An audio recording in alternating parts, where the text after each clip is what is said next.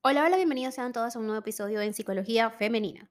Para quienes son nuevas por acá, mi nombre es Isnaikar Blanco, soy psicólogo clínico y me especializo en la atención a mujeres, trabajando lo que es el empoderamiento, el crecimiento personal y la autogestión emocional. Y el día de hoy, como viste en el título de este episodio, vengo a conversar un poco sobre la integridad emocional, pero en la pareja. Más allá de la inteligencia emocional, está la integridad emocional.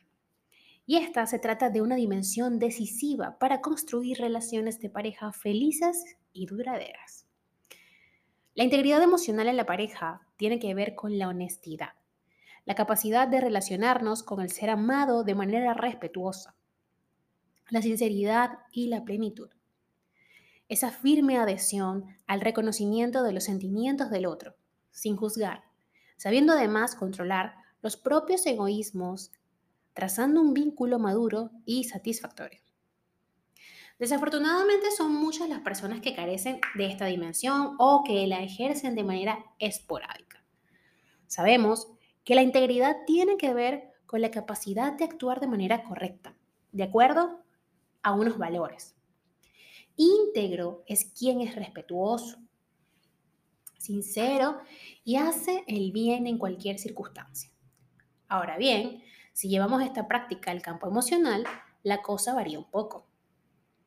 En este caso, de esa forma, esa forma de honestidad tiene mucho que ver con la regulación emocional y con ese respeto más íntimo hacia uno mismo y sobre todo hacia quien tenemos enfrente. Es validar necesidades ajenas, es saber lo que sentimos y expresarlo con valentía y respeto aunque esas emociones sean dolorosas o complicadas. Puede parecer contradictorio, pero podemos enamorarnos de una persona íntegra que, sin embargo, no practique la integridad emocional. ¿Cómo se explicaría esto? Pues bien, en cierto modo una cosa no se relaciona con la otra.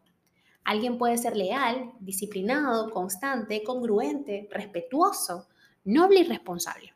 Y sin embargo, cuando se siente herido, enfadado, frustrado o asustado, lo oculta. Las personas tenemos esta tendencia casi innata a esconder lo que sentimos. Esto, por curioso que resulte, se intensifica en muchas relaciones de pareja. Uno puede enfadarse de pronto por algo puntual y no decirlo al otro. Simplemente espera a que éste lo descubra, lo adivine, ¿no? Hay quien rehuye las discusiones, quien no sabe manejar el estrés y lo proyecta incluso en el ser amado. Todo ello son muestras de conductas recurrentes e inmaduras en muchos vínculos afectivos. Uno puede ser una persona brillante que en el plano social siempre hace lo correcto, pero en el ámbito de pareja actúa con una inteligencia emocional de un niño de tres años. Ahora vamos a ver en qué consiste esto de saber practicar la integridad emocional. Y es que nuestra integridad emocional es muy frágil. Hay épocas en que podemos regularla mejor y momentos más complicados en que nos cuesta ejercerla de manera saludable. La integridad emocional se relaciona de manera directa con el respeto y el autorrespeto. Si nos dejamos llevar siempre por aquello que sentimos, actuaremos en buena parte de los casos de manera impulsiva. Es muy fácil arrepentirnos de las decisiones y actos cometidos cuando actuamos motivados por las emociones de valencia negativa. De ese modo, en una relación de pareja, el auténtico respeto se ejerce también siendo capaces de regular esas emociones más complejas. El ser amado no puede ser ese recipiente en el que volcar las frustraciones diarias. Integridad emocional es autocontrol y esto es algo que debemos aprender cuanto antes. Si hay algo que establece distancias en una relación de pareja es la tendencia de alguno de los dos miembros a evitar las situaciones difíciles. Hay quien prefiere eludir los problemas. Otros escapan de las discusiones y prefieren dejar pasar los días para que las cosas supuestamente se resuelvan solas. Practicar la integridad emocional en la pareja es también saber llegar a acuerdos, escuchar al otro, proponer soluciones, afrontar toda dificultad entre dos y no eludir ni cargar sobre el otro toda la responsabilidad. Una investigación de la Universidad de Michigan destaca la importancia de la congruencia en la integridad emocional. Contar con una pareja que siempre es congruente con lo que siente, piensa y hace nos confiere confianza, nos da seguridad. Nos sentimos tranquilas porque damos por sentado que estamos con alguien que ante determinadas circunstancias siempre actuará del mismo modo. Vivir con alguien impredecible que hace lo contrario de lo que dice, que nos dice cosas que no siente, no es alguien íntegro. ¿Qué entendemos por honestidad en las relaciones de pareja? Pregunta interesante, ¿cierto? Esta podríamos decir que es hacer uso de esa sinceridad con la que uno es capaz de revelarle al otro sus sentimientos más profundos.